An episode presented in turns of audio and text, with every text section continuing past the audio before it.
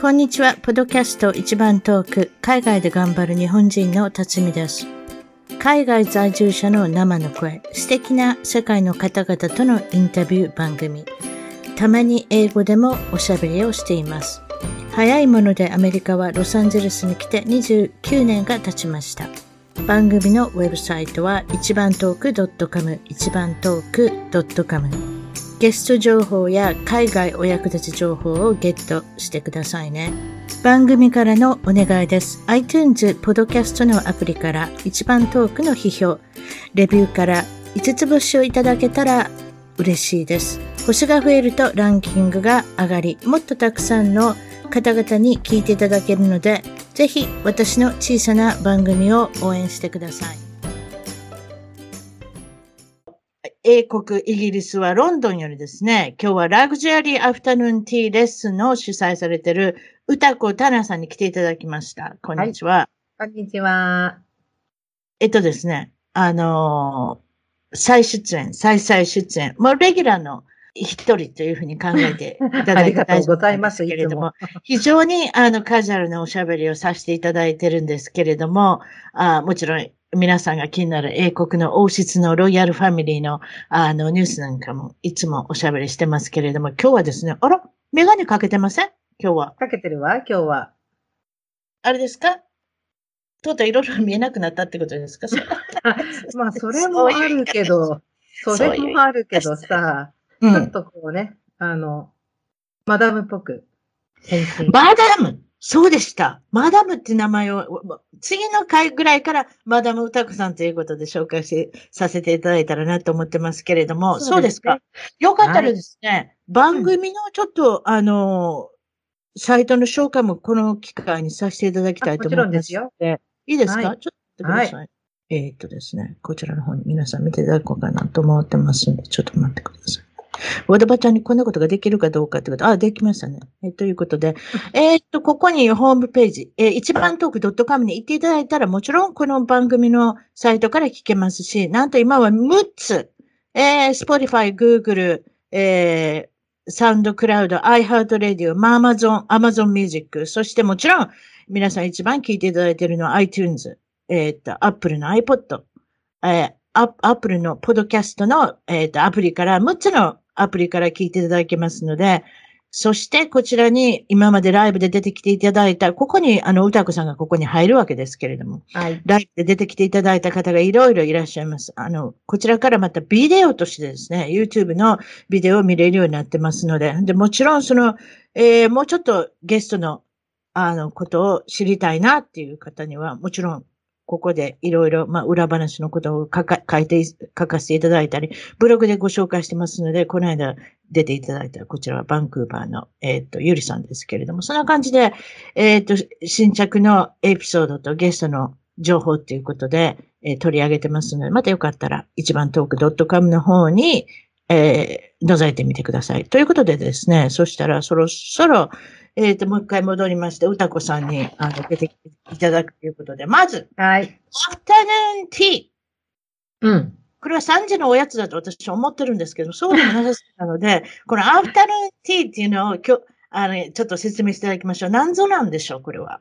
多分ね、日本にお住まいの方は、今、ヌン活という言葉が流行ってるくらい、アフタヌーンティーが日本で流行ってるんですって。おそうなんですか？うん。で、もともとね、アフタヌーンティーが何かっていうと、1840年代に、まあ、昔の話ね、ええ。あの、上流階級から生まれたものなんですよ。うーん。あの、なるほど昔々イギリスはね、うんあの、朝食の後に夕食、午後8時ぐらいまでの夕食まで何も食べなかったそうなんです。ランチがなかった。あ、そう。うん。だから、その、お腹が空いちゃうわけですよ、途中で。うん。なので、その、まあ、上流階級の、あの、女性がね、お腹が空いちゃうから、ちょっとサンドイッチ作ってって、こう、ほら、あの、召使いにね、うん。あの、命じてサンドイッチを部屋に持ってこさせて、おうんあの、お部屋でこっそり食べてたのが元々の始まりっていうことだそうです。はあ、そういうことでしたか。ありがとうございます。それあで、それ、が、ねそう、だんだんだんだんね、あの、社交の場として発展して、うんえっ、と、なんだっけ。えっ、と、なんだっけ。何何？えっ、と、女王様の名前。えっ、とエ、リザベスさん？じゃなくてその前のさ、ビクトリア。クイーンビクトリアの時代にはい、あの、なんていうのかな、その上流階級たちのの人たちの、もうすごい社交場としてめちゃめちゃ発展したというお話ですね。なるほど。うん。で、まあ、それがだんだんだんだんこうね、あの、現在の形になってきたのが19世紀の末ぐらいと言われていて、で、あの、上流階級、中流階級の、まあ、女性を、がメインになるんですけど、彼らはいが反劇とかオペラとかね、そういうのに行く前に腹ごしらえをするものとして、うん。こう、またさらに発展していったと。それがアフタヌーンティーですね。なるほど。うん。わかりました。ということで、あの、番組の最後の方にですね、また詳しく、あの、そのアフタヌーンティーレッスンの方を主催,、されてる、まあ、先生である、講師であるということなので、はい歌子さんのウェブサイトも紹介させていただきたいなと思ってるんですけど、今日はですね、私の大好きな食べ物の話をしましょそうですね。やっぱり食べ物はどみんな興味ありますから。う。うん。あ、そういえばでもティーのね、イメージ、うんティー、紅茶しか飲まないんじゃないか。私はあイギリスの人はそう思ってたんですよ。違うんですか？コーヒー飲みますあの、スタバもいっぱいできてますよ。スタバもちゃんと儲かってますか？そちらで。もう買ってるんじゃないんでしょうかね。高いし。イギリスのコーヒーショップももちろんあるんですよ。チェーンのね。うん。うん。だけど、多分、スタバが一番人が入ってるような気がするな。そうでしょ？アメリカでもね、う私、スタバの、あごめんなさいね、スタバのコーヒーあんま好きじゃないんです、私。私もスタバ行かないです。私、実はラバッツァっていうイタリアの美味あしいイタリアのね、うん、美味しい美味しい。コーヒー豆を見つけたんです。それで、うんうんオンラインで、それを買って自分で引いて飲むんですよ。と、わからない。私、ケチじゃないんですけどね。もしもでもスタバが好きだったら行くんですけれども、どうもうんいろんなものを試したんですけど、あんまり好きでもないので、スタバは行かない。でも、イギリスでももちろん流行ってる。もう全世界でスタバとマクドナルドはね、アメリカのあれじゃないでそうすか。ね。うんビジネス戦略としては大成功してる。もうすごい成功してると思いますよ。それでね、紅茶ももちろんたくさんの人が飲むんですけれども、これどの、この、やっぱり朝はコーヒーで始まるんですか？アメリカ人はほぼコーヒーで始まってますが。ああ、まあ、人によるかな。私も朝は、朝は、まあ、眠気覚ましにコーヒーかも。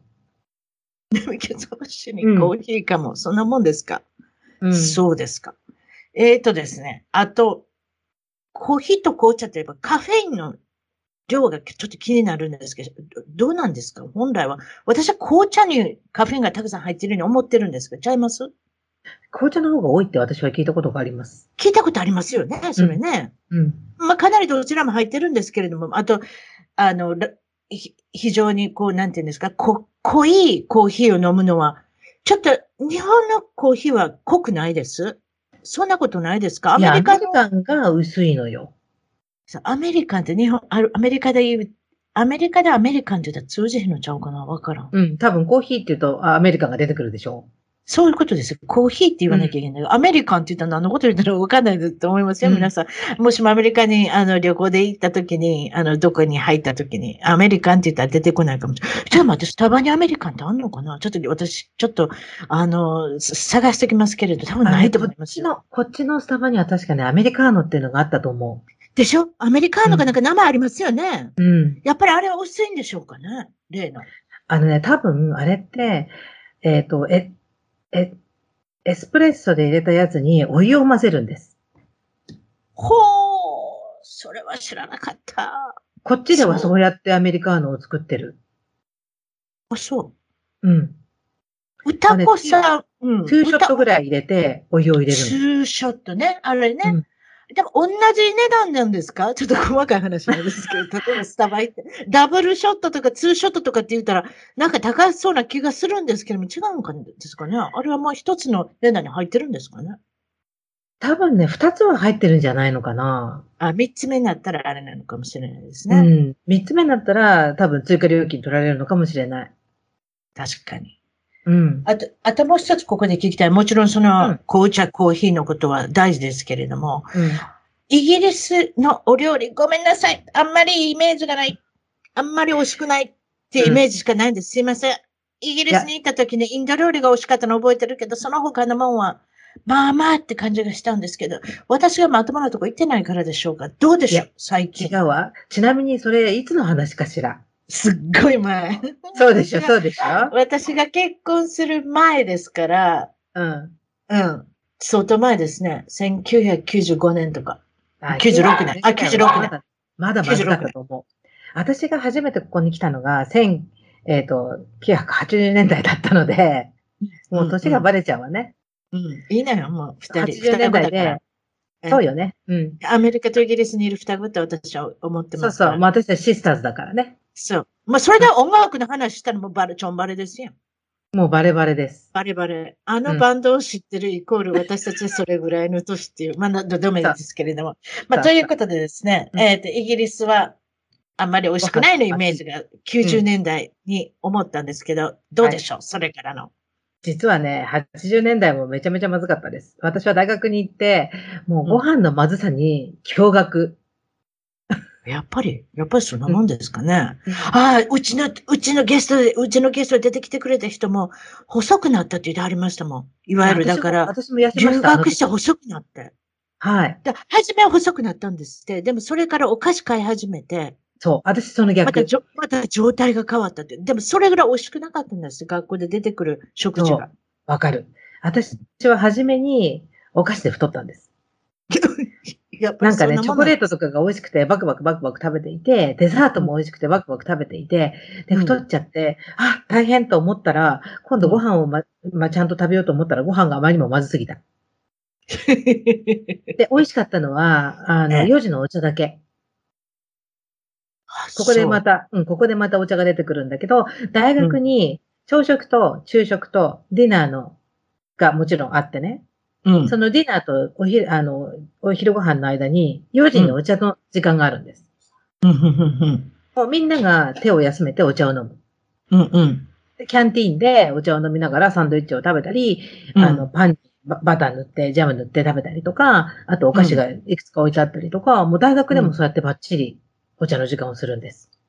うんうんなるほどね。うんこのお、お、美味しくないのが、た、多分改良さ、改良されたんだと思いますよ。でもテレビ見てて、イギリスのシェフが最近有名になってますね。ゴードン・ラムジーさんはもちろん。あああ、そうの、ね。一番トップにおられると思いますけども、その次に、あの、名前忘れちゃったわ。誰？もう一人くらいいますジェそれイミーオリバー？それそれそれ、オリバー、うんオリバーさん。うんということは、何かしら、あれですかねと思って、有名シェフが出てくるっていうことは、ちょっとイメージが変わってきた感じがしないでもないですけど、最近の、このイギリスのこのグルメ、あの、じ事情情報はいかがでしょう？え、事情。多分ね、ここ30年間で食事は著しく発展したと思います。あ、そう。うん。うんもう今はね、外で何食べても美味しい。まあもちろんインド料理は私は大好きで、もう20年食べ続けてるインド料理があって、うん。よ、よかったらどこに行くんですか？インドの料理の。ちょっと言うてください。あインド料理はね、内緒グルメ情報。うん。インド料理はね、いろんなところにあるんですよ。いろんなところにあって、だけど、インド料理街っていうところもあります。うちの周りにもインド料理の店が増えて、その中でも一番美味しいっていうところに行って、だいたい5、6軒、この辺でもあるんですけど、うんやっぱ違いますよね。いろいろ。うん違う例えばねあ北インドとか南インドとか、その場所によっても違うみたい。あ、そうん。で、私が行ってるのは、ちょっとそのインド街とは離れたところで、う。うん。で、まあ、すごく安くて美味しいの。うんうんうんうんケバブとかも炭火で焼いて、あの、あの、日本のさ、あの、タンドリリってやつ？タンドリチキンみたいなやつ？タンドリチキンとか、あの、うんシークケバブとか、そういうものを、うん日本の焼き鳥屋さんで、こう、ほら、こう、ちまちま、うんうん。こう、ひっくり返しながら焼くじゃない。うんうんうんうん。あんな感じで焼いてるようなね、お店があってね、それがすごく美味しいんです。ほう。ということは、やっぱりあれですね。インド料理っていうのは、昔から美味しいっていう。うん。インド料理はね、昔から美味しかった。あと、私がね、初めてここに来て美味しいと思ったのがイタリア料理だった。イタリア料理？あ、なるほど。ロンドン、う私ちょっとロンドンじゃないところの大学行ってたんで、ロンドンに来るたびにん。楽しんでたのがイタリア料理とインド料理と、あとはアフタヌーンティー。ということですよね。まあもちろんイタリアはヨーロッパ内ですから、あの、本場の味が、ちょっとそこから、ね、あの、イタリアの方から来るっていうのは分からんでもないですけど、うん。フランス料理、例えばフランス料理ってなっても、フランス行けません、おたくら。まあフランスは近いですよ。そうでしょ ?2、電車乗ってけば3時間で行けばいい。2時間、2時間でも15分でパリ。でしょ？でわざわざそんなね、イギリスのロンドンでフランス料理を食べなくてもちょっと行けばいいわけです。そう、行けばいい。もう私もいつも行ってるビストロがあって、そこのビストロで、もうパリに行くと必ず食事をします。すごいですね。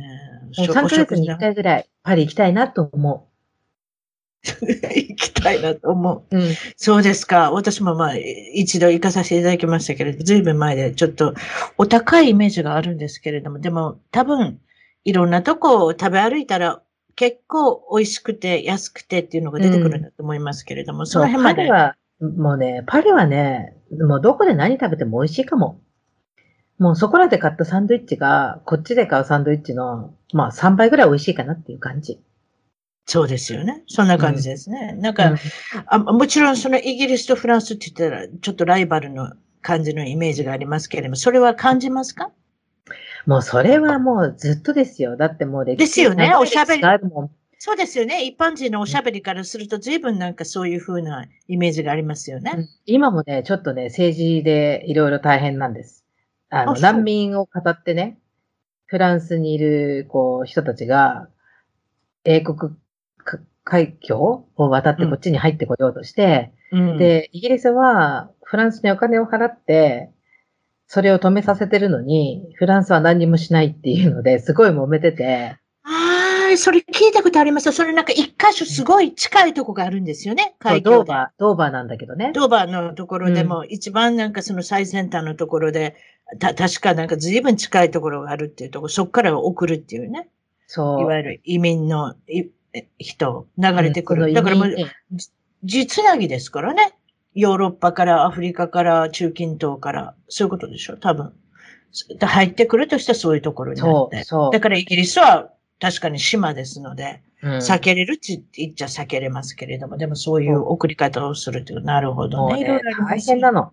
なんかね、そう、いいくらか払っても一人頭5000ポンドとか1万ポンドとか払って、そのほら、あの仲介屋みたいな人たちにね。そうよ。おまけしてんのよ。そう。それで、なんか、あの、送られてくるんだけど、もう転覆しそうなボードに満帆にね、人が乗ってたりとかして。そうですよ。100うん人、100人収容できるところに200人乗せたらもうなんかむちゃくちゃなことやってるわけでしょ。そうもう100人っていうのはちょっとおお多すぎるかもしれませんけれども、うんねでも本当に実際それで転覆して亡くなる人とかもいるしね。そうですよ。そうです、うん。そうです。アメリカも同じ状態です。キューバから来る難民の人とか、あとメキシコから入ってくる、大体ミドルマンっていうのがいて、なんかつ、うん。なんか次になってる人が大儲けしてるんです。そういうことで一生懸命ね、あ働いて貯めたお金で来ようとしてるのはわかるんですけど、そう。ですか。それでまた食事の話に戻りましょう。うん。私、はい食事の話大好きですから、皆さんは分かってると思いますけれども、もちろん、昼食、あ、違った、朝食、昼食、夜、夜ご飯、うん夕食ってあるんですけれども、うん。何を大体朝食に食べるんですか？大体イギリ朝スの人。食はねうん、今はもう皆さん、シリアルとか、ポリッジとか、そういうものが多いと思いますけど、シリアルっていうのはアメリカにもあります。今、ポリッジって何です？それ。おああ、オートミール、オートミール。オートミール？あ、こっちの人もよう食べますね、あれね。うん。今、まあチンして食べれますからね。昔はだってあの鍋に入れて、あの、炊かなきゃいけなかったけれども。ねでも今はチンしてできます。いろいろ味がありますよね。アップルのシナモン味とかなんかいろいろありますよ。メープル味とかね、いろいろね。メープル味とかありますよ。ストロベリー味とかなんかいろいろありますけれども。そうですか。大体そういう風なので、シリアルだったり簡単に済ますっていうことなんですけれども。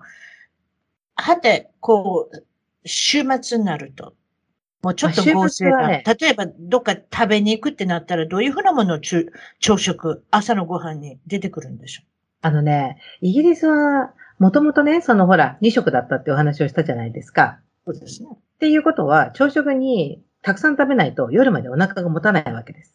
確かに。うん。だから、その朝食のメニューが実はすごい豪華絢爛。ままあ、トーストはもちろんね、うん。お紅茶でしょ？うん。それから、卵、卵料理と、ソーセージと、ベーコンと、うん。ビーンズと、うん。トマトと、うんマッシュルームと、ブラックプディングと、みたいな。ブラブラックなんですか？ブラックプディングっていうのがあって、それはですね、プディングっていうのはプリンのイメージがあるんですけど。違うの違うの。なんかねあの、血で固めたソーセージなんだけどね、ちょっと聞くと気持ち悪いんだけど、ああ、それ、聞いたことある。いやでもね、あの、ちょっと食べると美味しいんですよ。それでヨークシャプディングですと似てる？あ、違う。違う違う。違う違う。それとまだ違うの？ブラックプディング。グは、ブラックプディングはもうソーセージみたいな感じ。で、ヨークシャプディングはシュークリームの甘くないみたいな感じ。あ、そういうこと。あ、すみませんでした。はいはいはいはい。そう、なんでもークシプディングって名前がつく、のよ。プディングって名前ついたらなんか甘いもんやと思いますやん。違うのよ。でもね、ヨークシャプディングは実際ヨークシャでは、あれにアイスクリーム乗っけたりとかして食べてるみたいだから、うんうんうん。だからまあ甘くして食べてる。甘き甘党系ですよね。うん。おーその先ほど言ったそのブラック、ブラックプディングでしたっけ？うん。そのソーセージはポークですか？いわゆる豚肉？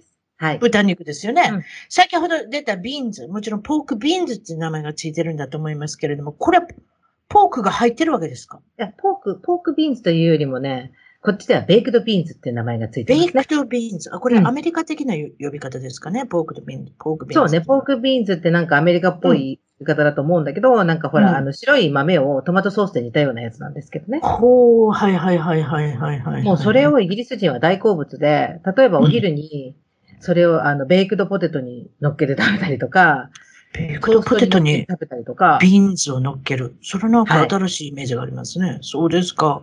で結構やっぱぱり合成に朝は、ね、特に週末の朝なんかはそういうことですよね。そう、パブとか行っても週末の朝そういうメニューが用意されてるところが多いですね。ホテルでももちろんそうですけど。でも、例えば二食のこの、あの、食の文化を知らない方だったら、おひ、お腹空きますやん、昼食。あ、でも今はちゃんと3食食べますよ。今は3食。食べるんですすか？食べますよ。そうじゃあランチを何食べるんでしょう、皆さんも知りたいと思います。私も知りたいです。皆さんどういうものを食べてるんでしょう、普通の一般の方ですよ。別に、私は英国女王のお話ししてるわけじゃないですから。あ何食べるんでしょう？はいはい。うん。あのね、普通の人はサンドイッチです。サンドイッチがメイン。アメリカ人も多いで、うん。この国サンドイッチばっかり食べてるわ。しかも同じサンドイッチをね、毎日食べても平気みたい。私は嫌。平気みたい。私は嫌。平絶対嫌。そう。せめてた具を変えないと嫌。でしょ？例えば日本でいううどんそばの海苔なんだと思いますよ。だからそれをうんね、丼物とかありますやん。まあそういうことありますけど、大体うどん食べたいな、そば食べたいなと思う気持ちがみんなサンドイッチなんですよ。うちの主人もよう食べますもん。ほっといたら毎日食べてても別に、あれ、別にいいみたい、それで。あなたの言うとり同じもんね、別に。そそういう意味では楽ですよね。う。楽々、楽々。うちはね、楽本当に楽。うん、サンドイッチ作っとけば普通に食べてくれる。ね。うん。ねだって焼きそば作って夕食に出せても何にも言わないの、別に。焼きそばのイメージはやっぱり、どっちかって言ったら昼食のイメージがありますやん。あ、日本ではね。うちも日たまに本でもね。こっちは別焼きそばするよ。いいの、いいの。もうそれでいいの。うんうん夕食で大丈夫。ということは、例えば昼食で、その、皆さん同じものを食べて、あの、それで満足っていう、どんなサンドイッチ作るんですか、いや、もちろんほら、ハムチーズとか、うんいろいろね、ありますよ。ハムチーズとか、あとツナもあるし、うんエビマヨとかもあるし、卵サンドもあるし、エビマヨ、そんなんあるんですか？知らなかった。うんはい。はい。うん。あとは、多分一番イギリスらしいサンドイッチっていうのが、うん。チーズと、チーズピコっていうサンドイッチがあって、なんか、ねピクル、スみたいなもんですか？あの、バーガーに入ってるあのピクルスじゃなくて、うなんかね、茶色いの。うん？なんか、砂糖で固めたとかそういうことですか？ドロドロしてる。違う違う。どうなってるんですか？あのね、あの、なんて言ったらいいのかな？えっ、とね、なんか玉ねぎとかを煮込んだっていう感じ。味的には、玉ねぎを煮込むと茶色になりますもんね。うん。味的にはちょっとウスターソースに似た感じの、ちょっと酸っぱい感じがする。ああ、ウスターソースにちょっと酸っぱいのを混ぜる。なるほど。こんな感じの味で、あの、こうなんていうの、玉ねぎとかのこう、ちょっとね、玉ねぎとか、こう、ビッツが入ってる感じ。あ、そう。また、あの、オーストラリアに行くと、ベジーマイトで、あ、まあ、何でした？ベジーあ、マーマイトね。そう、ベジマイト、マーマイト。マーマイトって言うんですか？そっちで。あれはね、どっちかっていうとね、あれは、トーストに塗って食べるかなこっちでは。美味しいです。私食べたことないですもん。あ、私ダメダメ。あれはね、あの、コマーシャルでもよく言ってるのが、好きか嫌いかっていう、二つに分かれる。納豆みたいなもんですか？そう、ラボヘイトで分かれるものなんで、うちも、真ん中がないってやつですね。そう、うちも彼は好きだけど、私は絶対ダメ。もう、誰か、例えばオフィスで食べててね、誰かが。うん。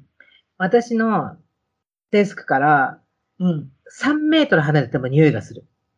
えそれって納豆と一緒ですよ。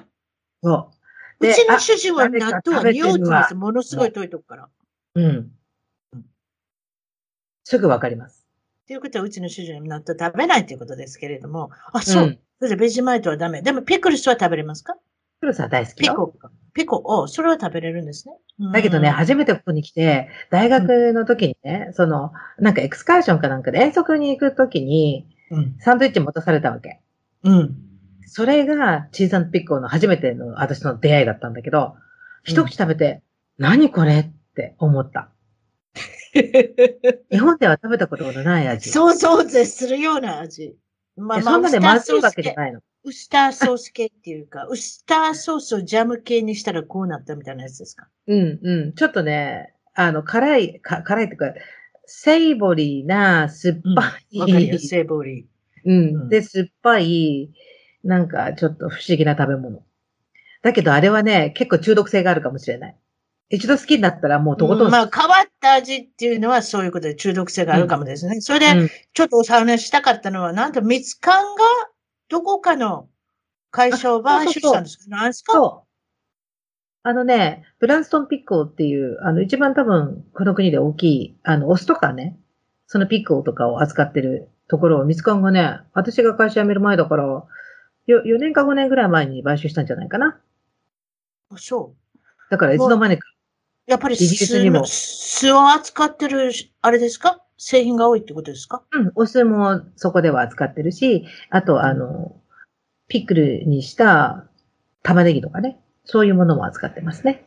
すごいですね。世界の酢、酢ビネガー系統の製品は全部ミツカンの手に染まってしまうっていう。アメリカでもすごいですよ、ミツカン今。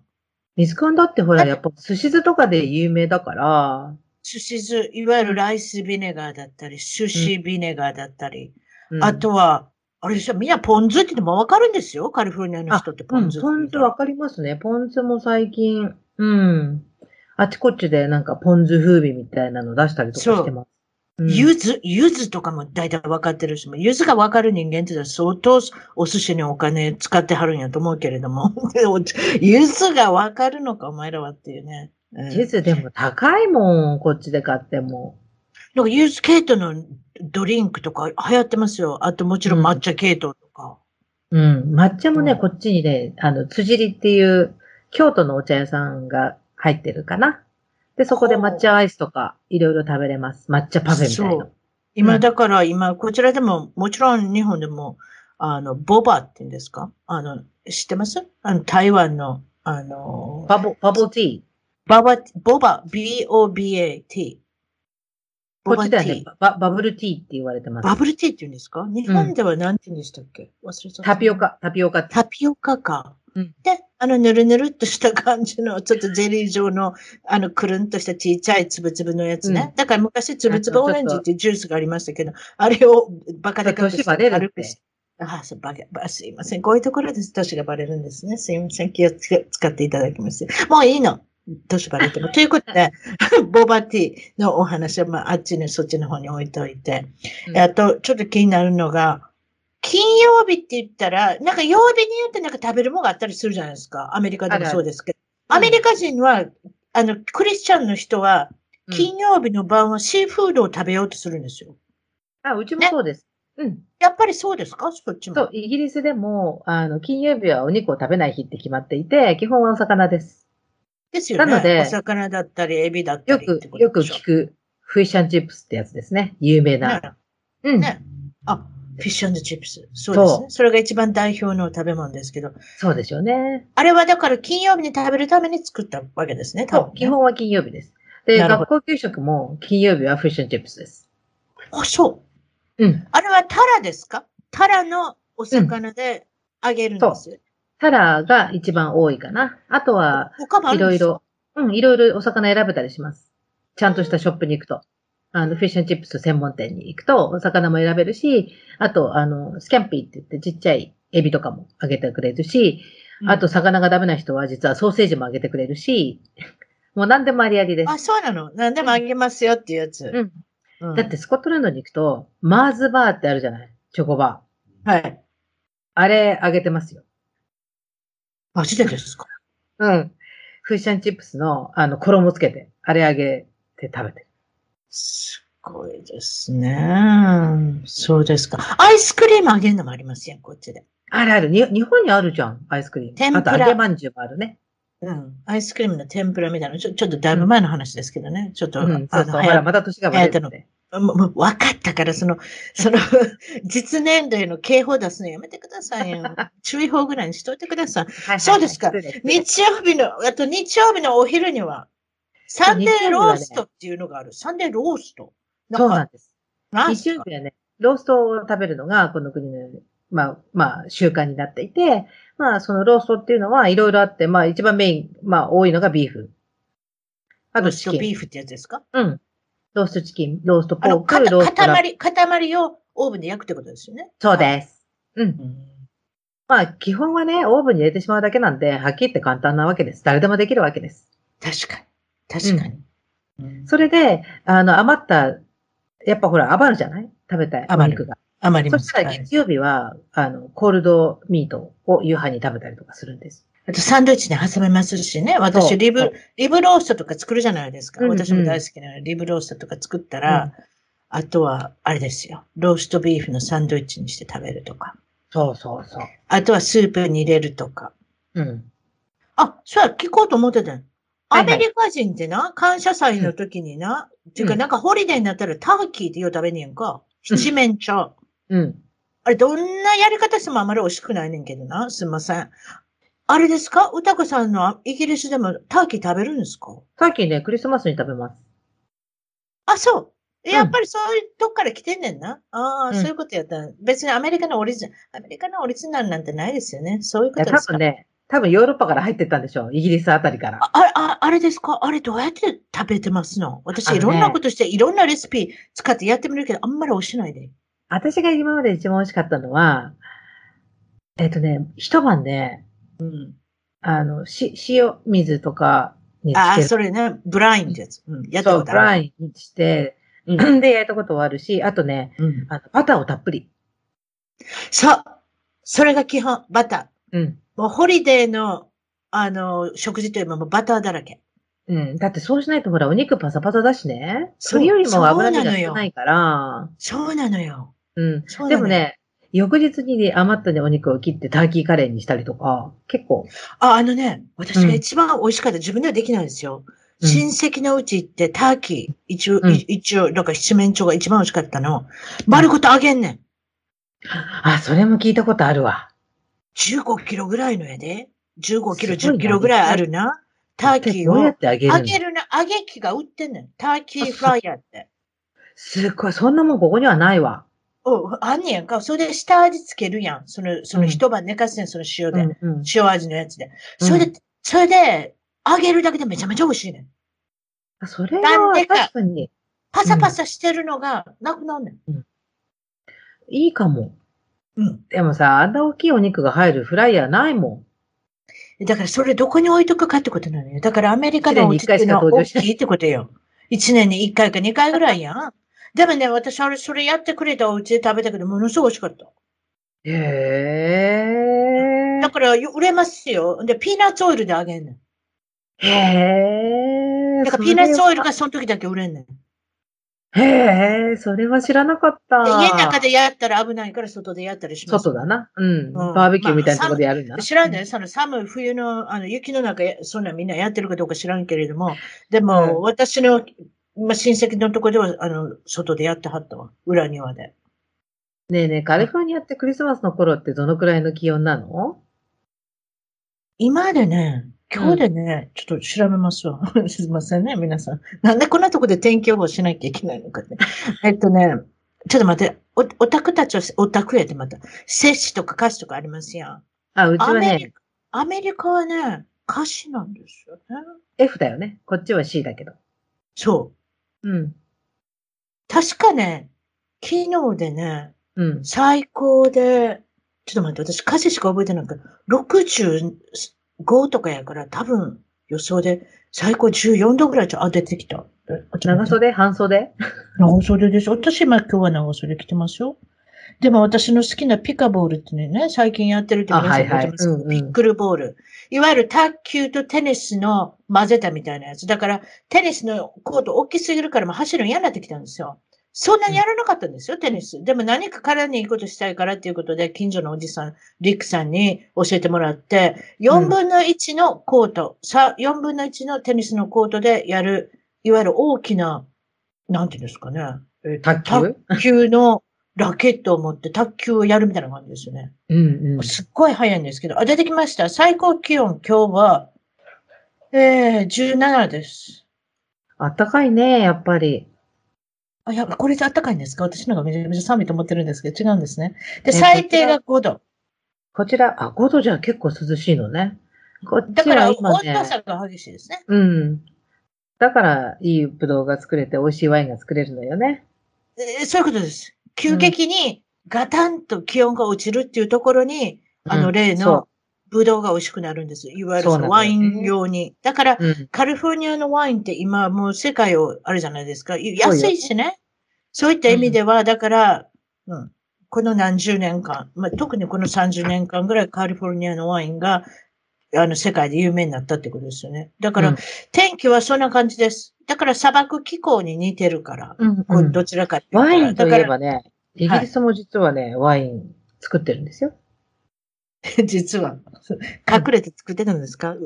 ど、どの辺に行けばワインテイスティングはできるんですか？楽しいですよね、ワインテイスティング。うん、ロンドンからね、多分ね、1時間ぐらい車で南の方に降りていくと、ワイナリーがあって、うん。で、そこで作られてるブドウで、スパークリングワインがメインで作られてるんだけど、今はね、フランスのシャンパーニュ地方の生産あの生産者が、イギリスのブドウ畑を買収してね、うん。で、イギリスワインを、で、バブルを作るっていうのをやってるところが結構ある。ほー、知らなかった。だから今はね、多分、あの、バブルではイギリスとフランスと、あの、ブラインドしたらイギリスの方が勝つこともあるって聞いてます。歌子さんスパークリングワインワインって言うんですか？これスパークリングワインってシャンペーンのこと？違うの？あのね、あ、またちゃうの、あ、すごい、ちょっとあのなんほら、私、ワインはほら、資格を3つも持っちゃってるから、そうでした、ちょっとうんちく垂れ始めたら長くなるので、短くいきますが、ええシャンパーニュというのは、基本的にフランスのシャンパーニュ地方で作られたバブルでしをしかシャンパーニュと呼んではいけない。せやな。本当はね、はい本来は。ええ。で、その他のスパークリングワイン、その他の泡はスパークリングワインということで、こう、うん一括りにされるわけです。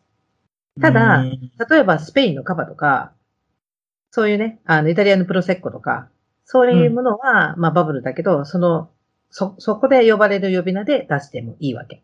だけど、シャンパーニュと呼んではいけない。なるほどというふ。うに決まっています。なるほどう。んわかりました。昔のあれですか？エレクトーンみたいな感じですかね？ヤマハのエレクトーンはエレクトーンって言っちゃいけない。本当は電子オルガンって言わないといけない。ちょっと違う。またそれも年がバレるかもしれない。ごめんなさい。あそういえば、エレクトーンやってたんだよね、ずっと。小学校のいやいや、ちょっと、それは知らなかった。そう。高校まで、高校までエレクトーンやってたかな。あ、そう、あ、そう。でも、ピアノ派とエレクトーン派がいますけれども。私はエレクトーンだった。あの頃流行りましたからね。流行ったよ知りません。いわゆる、だからキーボードですよね。今、いわゆる。で、先生の資格まで取った。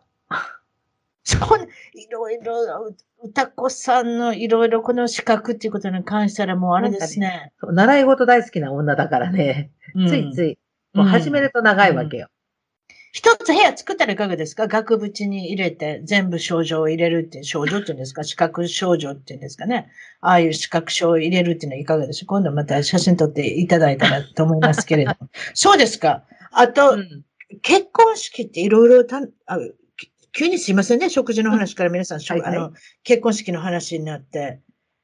それで、歌子さん自身はうん。誰かの結婚式って最近行きました？結婚式最近行ってない。もう、ここ5、6年は全然行ってないですね。そう。私ね、これ最近行ったので面白い言っていいです。私こんなん、うんもう一回行きたいなと思うんですけれど、また呼んでください。わからない。その人が離婚して、また再婚されたら同じとこでやるかもしれないですけれど、うんなんと、えーっと、アメリカは西海岸、カリフォルニア州のサンデーゴっていうところで、サファリがあるんですよ。あの、動物のサファリ。ああ、はいはい。自分の車で行けないですよ。多分昔々に、あの、車を襲った動物がいるかもしれない。そういう訴訟、訴訟になるじゃないですか。うん、うんレンジャーがちゃんと一緒に行ってっていうやつね。うん。だから車では入らないけれども、あの、こう、なんていうんですか、トラムっていうんですか？あの、なんか、あの、トラムで行く。トラムっていうのは何電車みたいなのかな？電車がの、こなんか路面電車みたいなね線路面電車のでずっと見ていくう感じで。それも年がバレちゃうね。うんそれも遠くの方から見えるんですけど、ででもね、実はそのサファリで、あの、結婚式された方がいまして、私のへ主人の友達けですけれども、でもね、良かったのはね、いろんなちっちゃな小動物を連れてきてくれてね、うんいろいろ紹介してくれるんですよ。これは誰々ちゃんでこんなことしてって言って紹介してくれる。いろんなのが出てくるんですよ。で、ちっちゃい動物なんですけれども、もえっとね、なんかウサギ系統とか、あのとうち、ウサギいるのよ。え、ウサギいるんですか？知らなかウサギった。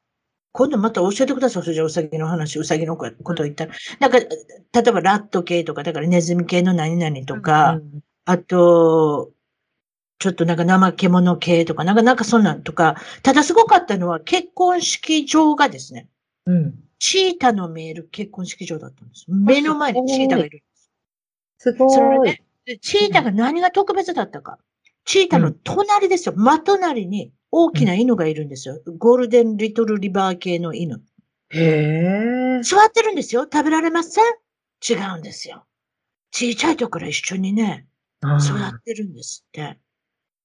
もうだから赤ちゃんの時にワンちゃんをわざと入れたんですって。そしたら友達になるし、うん。あと、こうやってお客さんが来て、見られても、見物されても怖くないでしょっていうリーダーシップが取れるのが犬なんですって。へえ、それは賢い。だから、チータっていうのは猫系じゃないですか、どっちかというと。だから、猫系のチータくんに、チータくんやって、チータに教えるっていう。で、だから、ん友達だから真横にいるんですよ。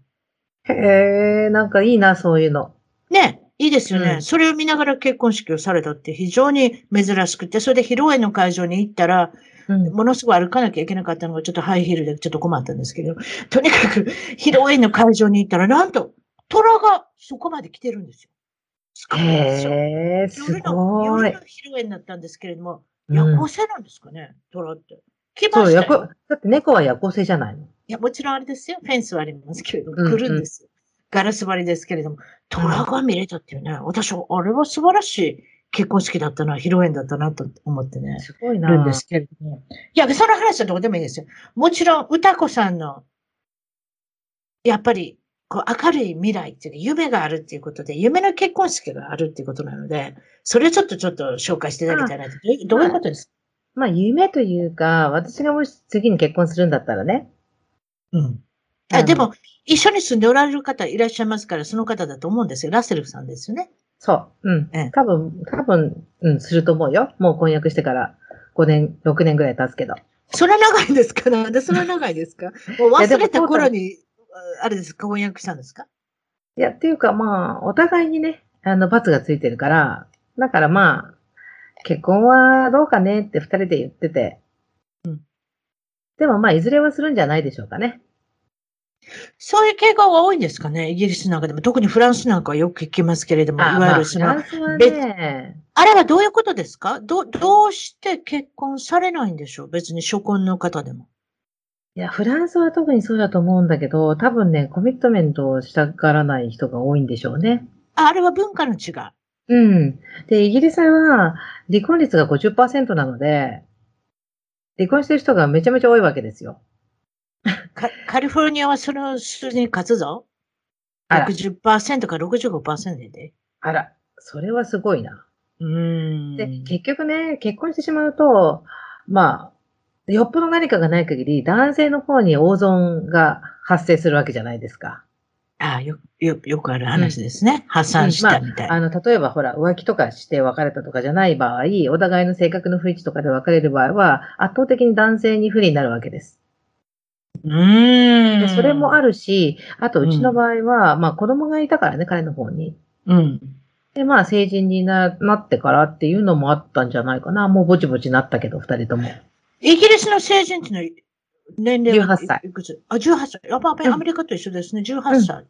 でだまあまあ、18歳までってみんな我慢しはりますもんね。そう。それまでは、まあ、離婚するのいろいろ義務があるわけよ。そうですよ。ビル・ゲイツさんもそうでしたね。18歳になった時に離婚されましたね。あそこのお家もね。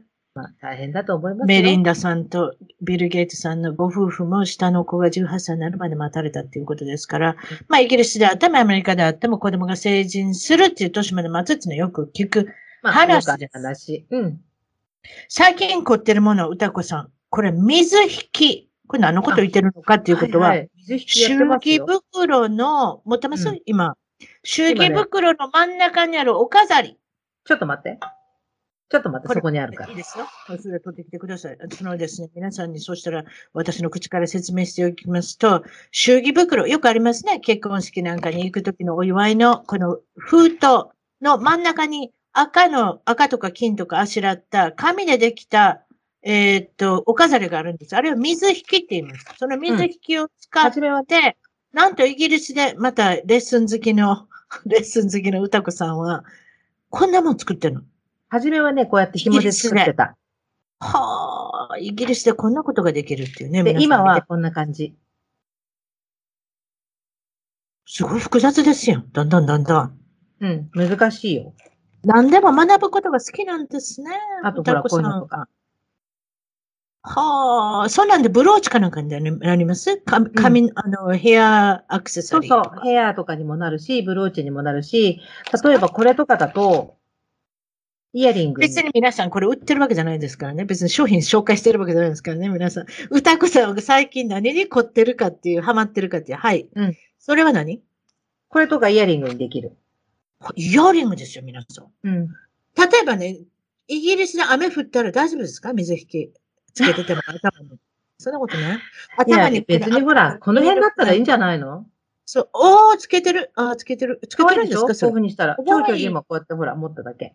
あ、今持ってるの？うんうん可愛くない？すごいですね。かわいいかわいい。それなんかすごいです。いいですね。うん。夏かなんかにいいですね。ということで、今ね水引きを使った女性のアクセサリー、もちろん男性がつけてもいいですけれどもね、女性のアクセサリーをドられるということで、それが最近なんですけれども、そうですか。そろそろですね、そしたら歌子さんの、はい。えっ、と、今何をされてるのか最近、まあもちろん、あの、料理研究家であり、料理家であり、料理の講師であり、えっ、と、中華料理とか日本食とか全部マスターされてるんじゃなかったでしたっけ？そうですね。日本食は、実は日本にいた時に18年習っていたので、うん。お魚をおろすからお寿司まで大体作れます。すごいでしょ、皆さん。もう、今も水引きのレッスン通っておられますけれども、常に何かを学ぶっていうね。ということで、まあ、料理の大家っていうことでありますけれど、あるわけですけれども、もちろん、パンを焼いたり、ケーキを焼いたりっていうことも、以前にご紹介させていただきましたけれども、今日はですね、よかったら、皆さんにご紹介させていただきたいのは、えーっと、歌子さんの例のマダム歌子さん、ここでマダム歌子さんが入ってきますよ、皆さん。はいいいですね。それじゃあ、よかったらですね、この、はいペライチっていう、あのウェブサイトなんですけれども、まあもちろんこれはウェブサイトは一番トーク .com、一番トーク .com のゲスト情報からクリックできるようにしておきます、皆さん。はい。そうじゃあですね、私がこの見せ、見えてますね、今ね。アはい。フタヌーン、よアフタヌーン、えーティーレッスンということで、はいこんな感じで今ちょっとそれじゃあ、あの、サイトの方をご紹介させていただいてますけれども、どうぞ喋ってください。はい。どういうふうな体験レッスン、あと体験レッスンプラスなんかいろいろあるんでしょうか？はい。うん私は、ああのの、画面見せます。はい。はい。来年の1月から、あの、こちらのね、アフタヌーンティーのレッスンを、あの、オンラインで開催していくことになっておりまして、で、あの、体験レッスンはね、この後下の方に行くと出てくるんですけれども、あの、普通、お料理教室ならお料理だけ、パン教室ならパン教室だけ、ってなってるやつが多いと思うんですが、こちらの教室では、イギリス料理ということで、まあ、一括りにして、パンを作ってサンドイッチを作る。パンを焼いてサンドイッチを作る。あとはケーキも作るし、お料理も作るというね、すべての、あの、美味しいイギリス料理を、こう、ぎゅっと一つにまとめたコースになっています。で、あの、基本的には、王室のお話も絡めているので、先ほどちょろっと出てきた、あの、エリザベス女王のお気に入りとか、あの、ウィリアムとキャサリンの大好きなお料理とか、そういう、キャサリンさん食べてるんですか？大丈夫ですか？キャサリンさん、このスティキートフィーが大好きなんですって。細いですけど、こんなん食べるときあるんですか？うん。でもね、デイツっていう夏目足を使ってこれ作ってるんで。デイツ美味しいですね。そう、デイツってお肌にすごくいいんですって。美肌効果がある。あの、あの、何でしたっけ？パージャンって何でしたっけ？イラン、そうそうイラン系の方がよう食べますね。そうそうそう。あの、中東あれ、あれをサラダに入れたりして美味しいんです美味しい美味しい。で、そういうのを作ったりとか、あとは五つ星のホテル風のサンドイッチとスコーンとか、あとはローストビーフみたいなね、そういうお料理もこちらのローストビーフはフライパンで作るタイプなので、こう、なんていうのかしら、手軽にご馳走を作ってもらえるみたいなものとかね。それとか、ビクトリア女王の頃のアフタヌーンティーを再現して、えー、ホールミールの全粒粉のね、サンド、パンを焼いてサンドイッチを作ったり、あとビクトリアスポンジを作ったり、そんな感じのレッスンになります。楽しい、これはサイトですね。これ写真見てるだけでもものすごい迫力ありますね。なかなか美味しそうでしょ？で、もちろんね、その料理に合わせたお紅茶も一緒にご紹介させていただくことになっています。なるほど。ということで、えっと、今お見せしてますけれども、これは、えっと、一番トーク .com のゲスト情報の方でご紹介させていただくと思います。クリックできるようにしておきます。それでですね。お願いします。もちろんいろんな、あの、体験レッスンっていうところがありますけれども、うん、これ多分、クリックしましょうか？はいはい。行きましょう。あこれですね、体験レッスンなんですけれども、はい、実はですね、特別価格がすでに3000円なんですけれども、はい、今回、一番トークを視聴されている方に、えっと、皆さん、ファンの皆さん、リスナーの皆さんには、はい、なんと、2500円になる。2500円で。ものすごいじゃないですか。もともとだから5000円。5000円だから半額です。はい。はい。ということで、あの、こんな感じで、あとクリスマスがね、近いので、そうなんですよ。皆さんクリスマスの、あの、レッスンもできるし。でもちろんあれですよね、長期的にもうちょっと、あの、レッスンしたい方は、体験レッスンの後、あれですか？また、えー、そうですね。ちゃんとあの説明させていただいて。できるということでしょうか？はい。説明させていただいて、納得がいった方には、コースに入っていただくっていうことになりますね。あの、私は決して推しを利用する人ではありませんので、体験をして、体験をして、それで、あ、もっと習いたいなと思った方にはご説明させていただくということになってます。例えばあれですか、月に2回ぐらい、例えば歌子さんとおしゃべりしながら何か教えていただけるとか、もちろん先ほども言いましたけど、いろんなお料理ができるわけですし、うん、もちろん英国本場のアフタヌーンティープラスのお話と、お料理と、うん、なんか、なんかそんな感じですか？そう。あと、アフタヌーンティーのマナーとか、そういうものもお話ししますし、例えばね、こう、スコーンとかあるじゃないですか。こうね。はい。皆さんいいですか？美味しそうですね。正式な食べ方ってわかります、はいな、わかるわけないやん。スコーンって私カロリーが高いからちょっとあれなんですよ。あの、避けてるんですけれども。でも、アメリカにあんまりスコーン見ないですよ。すいません。アメリカってほら、ビスケットって言うじゃない？あ、ビスケットとスコーンって一緒あの、ほら、K、KFC とかで売ってる。あ、でもビスケットってちょっとあれじゃん、セーボリー。穴が開いてる塩系ですやん。穴が開いててさ。確かに。真ん中に。あれと同じような感じです。作り方も似たような感じ。オーストラリアの人ようスコーン食べますよね。まあほら、英連邦だから。だから A 連邦だからね。なんでも。ああということは、もともとイギリスの人が食べるわけだ。あすんまへん。ということで、スコーンは、あれですか？クランベリーのスコーンがあったりなんかするわけですかね私の好きなクランベリー。すいません、なんか急にクランベリーを入れまして。いや、クリスマスは私もクランベリーよく焼きます。クランベリーって美味しいですよ。私好きですわ。うん、マフィンも美味しいし、スコーンも美味しいし、何でも美味しい。美味しい。うん、サラダに入れても美味しいし。あ、そううん。あの、干したやつありますやん。ちょっとふっくらしたようなやつ。うんうん、あれを入れるんですよ。美味しいですよ。ケールサラダとかに昨日入れてはりますよ。ピカボールのおばちゃんが。ピカボールのポットラックパーティーだったんですよ。それで、皆さんがサラダ、やっぱアメリカ人ですね。サラダとか持ってきますね。うん。うん、こっちサラダ寒くて食べる気ないもん。寒いもん。いや、寒かったですよ、めちゃめちゃ。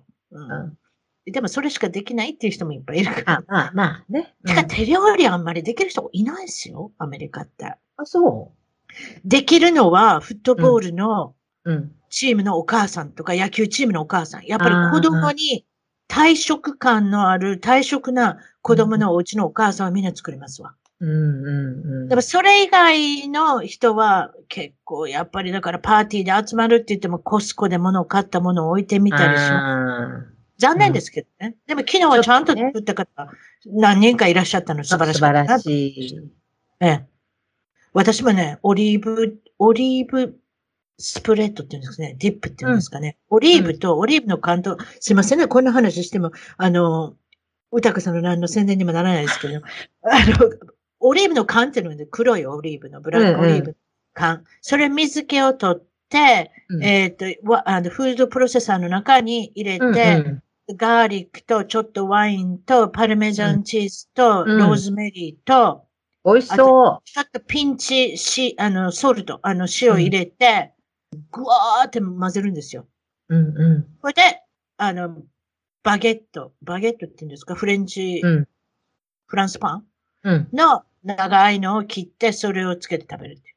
美味しそう。すごく美味しそう。私もやってみよう。あれね、うん結構黒な色なんですよ。黒ですから。だからみんなね、食べるまでね、ちょっと躊躇してるんだけど、食べたらやっぱおかわりしてますね、皆さん。実はね、フランスにもそういうお料理あります。あ、そうでしょ？グラさん、さっきのあの、ピクルスでしたっけ？ピクルスまあ、あれもね、ちょっと見た目はね、なんだこれやだ見けど。た目悪いですやん。だから、うん私の作った昨日のやつも、ローズメリーのそのね、あの、オリーブディップの方も、見た目悪いんですけどね、食べたら、え？っていうね、なんかそういうのってありますね。うん。それではですね、最後に、食器を持ってきていただきました。あ皆さんはい、はい少しね、英国といえば、英国といえば、ウェッジウッド、ロイヤルダルトン、なんかいろいろあるんですけれども、そんなん持ってたらなんか、おいいですね。ちょっとこれはね、お高い、ジノリというフランスのお茶器なんですけど、こういうものとかね。うん。あとはね、うん。うん。ジノーリってあんまり聞いたことないですけれども、私ってそんな高い食器使ってないって証拠かもしれませんけど、ジノリっていうのはフランスの中でもある、歌子さんが大好きな。そう、私は結構好きです、ジノリ。どうして好きなんですか？教えてください。あのね、あの、が、柄が繊細っていうのかな？はいはいはいはい。なんていうの、こう、白い、真っ白なんだけど、この真っ白なところにね、実は柄がついてるんですよ。ちょっと画面だと見づら。はいいはい。画面だとちょっと角度変えていただいてわかるかと思います。ちょっと角度変えてみてください。ちょっと顔の近くに持ってこられた方がちょっといいかもしれません。あちょっと離れた方が。はいはいはいはいはい。ちょっとあんまりよく見えないと思うんだけど。よく見えないかもしれませんけれども、普通ほら、こういうふうにね。地模様みたいなのがついてるってことですか？そうそうそう。普通はこういうふうに柄が書いてあるものが多いと思うんですけど、そうね。だけどね、あの、そう、地模様になってるんです。それっていいですね。厚み感があってそれがすごい素敵 3D 感があってね。うんそうなんですよ。私も基本的にね、結構白の食器で好きなんですよ。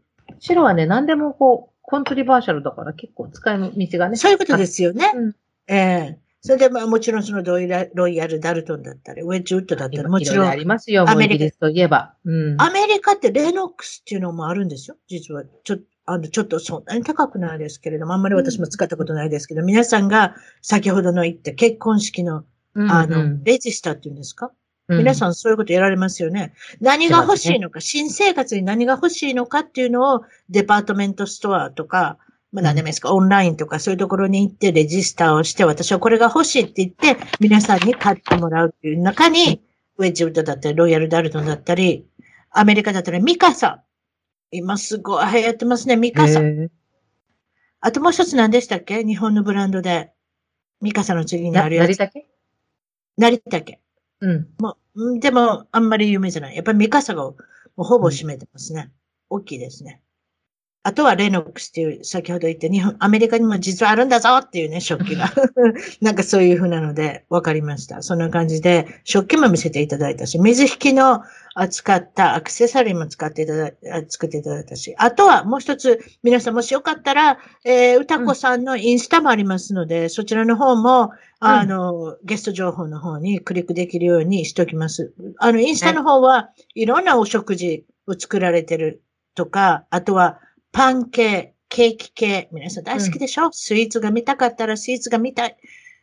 パイ、ケーキ、何でもいいですか？クッキー、スコーン、全部パン、何でも載ってます。入ってますね。うん。そういうのも、あの、よかったらインスタの方で覗いてみてください。今日はお忙しいところ、本当にどうもありがとうございました。いえいえ、こちらこそ、いつもありがとうございます。はい、そんな感じで、皆さんそんな感じで今日はそしたらライブ収録楽しかったです。こちらもです。いつも本当にありがとうございます。はい。それじゃあ、失礼します。はい、ありがとうございました。